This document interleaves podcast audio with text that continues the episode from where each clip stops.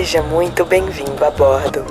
Para uma melhor experiência, orientamos que coloque fone de ouvido ou aumente o som.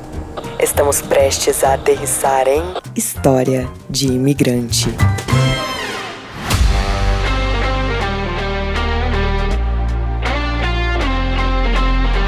Chega mais que a história de hoje é pura motivação. Hoje vamos contar a história da Marjorie, que deixou o Brasil sem ter o que dar de comer para as filhas.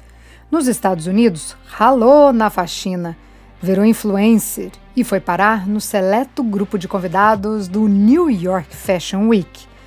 Como tudo isso aconteceu? Você vai saber agora.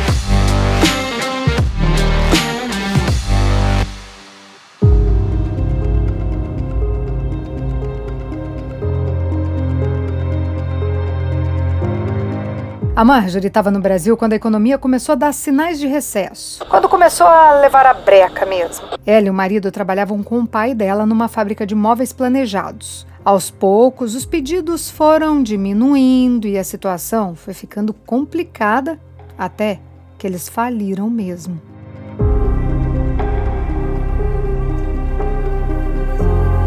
Os dois, ela e o marido, de uma hora para outra, ficaram sem nenhuma renda. Daí ela teve que se virar nos 30. Vendia produtos de beleza, bijuterias. Mas essa grana mal dava para pagar as contas. Teve um dia que ela abriu a dispensa e não tinha nada para dar para as filhas. Nem para as filhas e nem para ninguém da casa, né? A coisa degringolou de uma maneira que eles tiveram que recorrer até a doações. Recebiam roupas usadas, a família ajudava com uma coisa aqui, outra ali, pegavam cestas básicas nas igrejas. Mas as contas mais caras, como o aluguel, por exemplo, eles não tinham como pagar. Aí sabe como é, né? Foi virando aquela bola de neve, até que uma avalanche levou a Marjorie direto para uma depressão.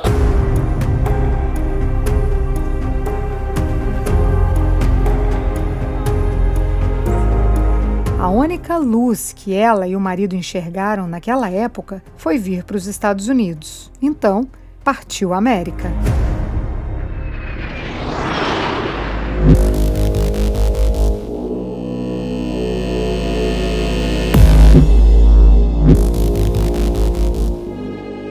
Aqui o primeiro trabalho dela foi como ajudante de faxina.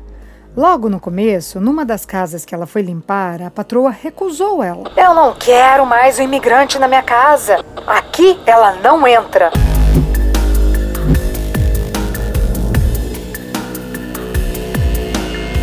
A Marjorie, que já estava bem mal com tudo que estava passando, ficou ainda pior. Quem não ficaria, né? A vida dela era trabalhar e trabalhar.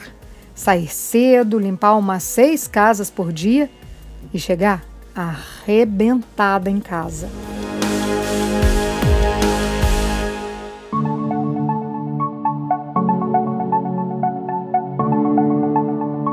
Na época, ela tinha uma amiga que chamava Jennifer. E essa Jennifer tentava animar Marjorie, tipo: Ah, já que a gente não tem para onde ir, bora fazer uma graça aqui em casa mesmo. Vamos colocar uma maquiagem, ah, uma roupa bonita e desfilar pela casa? Eram esses os momentos de alegria e de descontração. Era ali que elas criavam um mundinho de faz de conta. E elas faziam de conta que com aquela produção eram granfinas. Aí era riso e gargalhadas. Aí um dia a Jennifer botou uma pilha na Marjorie para ela fazer um canal no YouTube.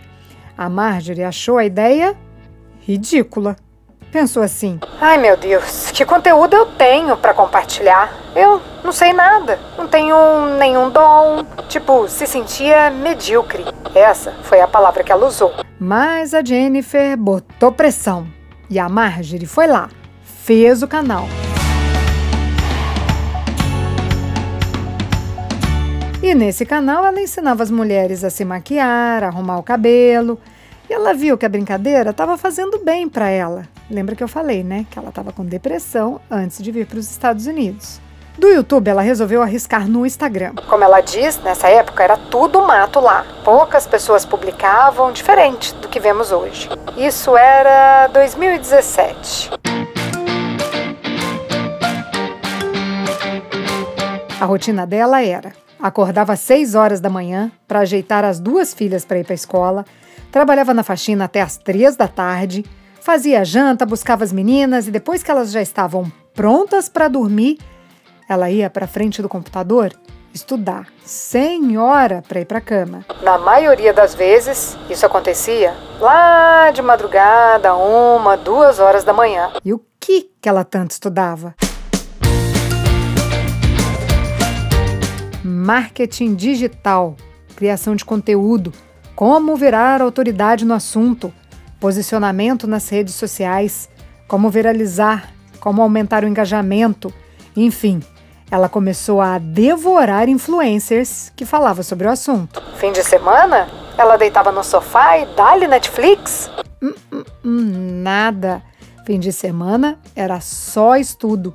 Lia blogs, via estratégias de marketing e aplicava tudo assim que aprendia. Ela gostava de testar tudo que aprendia bem rapidinho para entender o que o público dela queria. Saber assim o que dava e o que não dava certo. Além de conteúdo de beleza, a Marjorie começou a produzir material que pudesse trazer autoestima para as mulheres, como conselhos para elas acreditarem nelas mesmas. Ali, nesse momento, o foco da Marjorie era agregar mais valor ao trabalho que ela já desenvolvia. Aos poucos, ela foi vendo a audiência subir. Ela nem sabia como podia transformar aquilo em dinheiro quando recebeu a primeira oferta de publicidade. Era uma marca de creme. E o que eles pagaram? Cremes. Mas, pô, tava começando, né? Ela tava feliz com a conquista. Mas deixa eu contar uma coisa aqui. Ela tava crescendo. Muita gente agradecia ela pelos vídeos que tinham uma pegada mais otimista e motivacional mas também tinha os haters.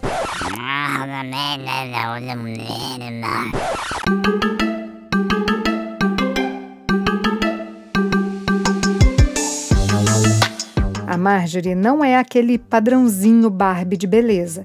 Ela tem orgulho de dizer que é curvy. Se você não sabe o que é isso, relaxa, porque eu também não sabia, mas ela me explicou. Curvy é quando a mulher tem o quadril e as pernas bem largas e a cintura fininha. Então, os haters eram todos numa pegada assim gordofóbica. A Marjorie segurou a onda porque sempre fizeram esse tipo de bullying com ela, inclusive na própria família. Ela sempre escutou frases do tipo: Nossa, você tem um rosto bonito. Se emagrecer, vai ficar linda. Ou mesmo: Você é linda, mas quando estiver magra, vai ficar ainda mais. Então, quando esse tipo de comentário chegou através do Instagram, ela ignorou e publicou ainda mais conteúdo, só de raiva para mostrar que mulher tem que se valorizar e gostar de si do jeito que é.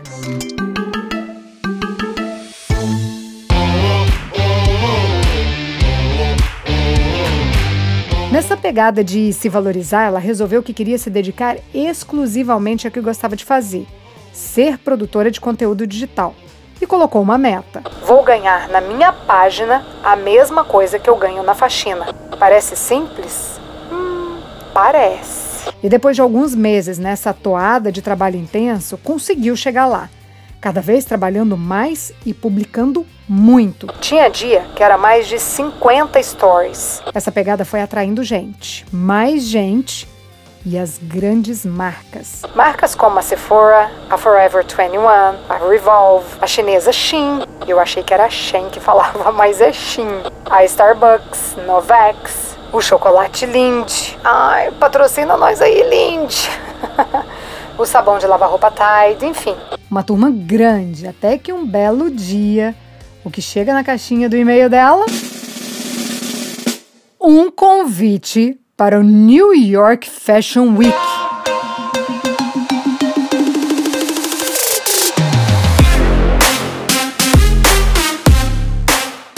York Fashion Week, amiga, é o maior evento de moda do mundo, do planeta, da galáxia, do universo. Ai, que exagero, mas só para falar que o negócio é grande e granfino. A Marjorie, claro, avisou geral e as lojas pagaram para ela desfilar lá no evento com a roupa que ela quisesse, com a make que ela escolhesse, sapatos, tudo.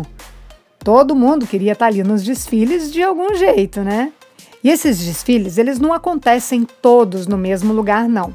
Alguns acontecem em barracões. Gente, não é barracão de guardar tralha, não. São aquelas construções antigas e imponentes. Mas o point mesmo era no estúdio do próprio New York Fashion Week. Esse aí é um prédio todo imponente. Quando a Marjorie chegou lá, foi um deslumbre só. Jornalista, fotógrafos, estilistas, modelos. Uma badalação absurda. Era tanto flash que ela já estava até tonta. Brincadeira, tava nada. Ela estava gostando de tudo isso. Ah, uma curiosidade aqui. O negócio era tão chique que ela foi tomar um cafezinho e esse café vinha com sementes de lavanda. Bom, foi lá ela, lindona no tapete vermelho. Nem sei se tinha tapete vermelho, mas tinha um chão bem bonito e glamuroso, encerado, brilhante. Era tão brilhante que ela conseguia ver o próprio reflexo quando olhava para baixo. Entre um desfile e um coquetel, contemplava a imagem que vinha do chão. Era como um espelho. Ela via ali a mulher que quase passou fome. Aqui limpou muitos chãos como esse que ela pisava agora. Aquela Marjorie que mal tinha tempo de dormir e aquela toda estilosa e elegante que estava ali. Ela honrou todas essas Marjores e foi embora.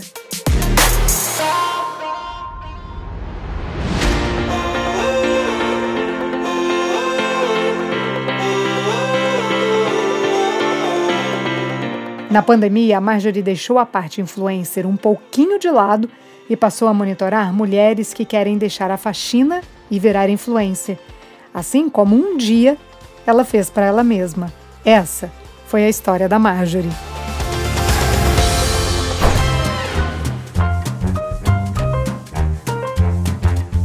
Todas as histórias que contamos aqui são reais, mas como diz o ditado popular, quem conta um conto aumenta um ponto. O nome dos personagens pode ou não ser inventado em respeito à história deles. Se você tem uma história de imigrante para compartilhar, escreva para a gente. Nosso e-mail é historiademigrante.gmail.com. A edição de som é de Tadeu Jardim, assessoria de comunicação é de Thaís Siqueira. Produção, roteiro e apresentação, Priscila Lima. Essa é uma realização Estúdio Fita. Até a próxima história.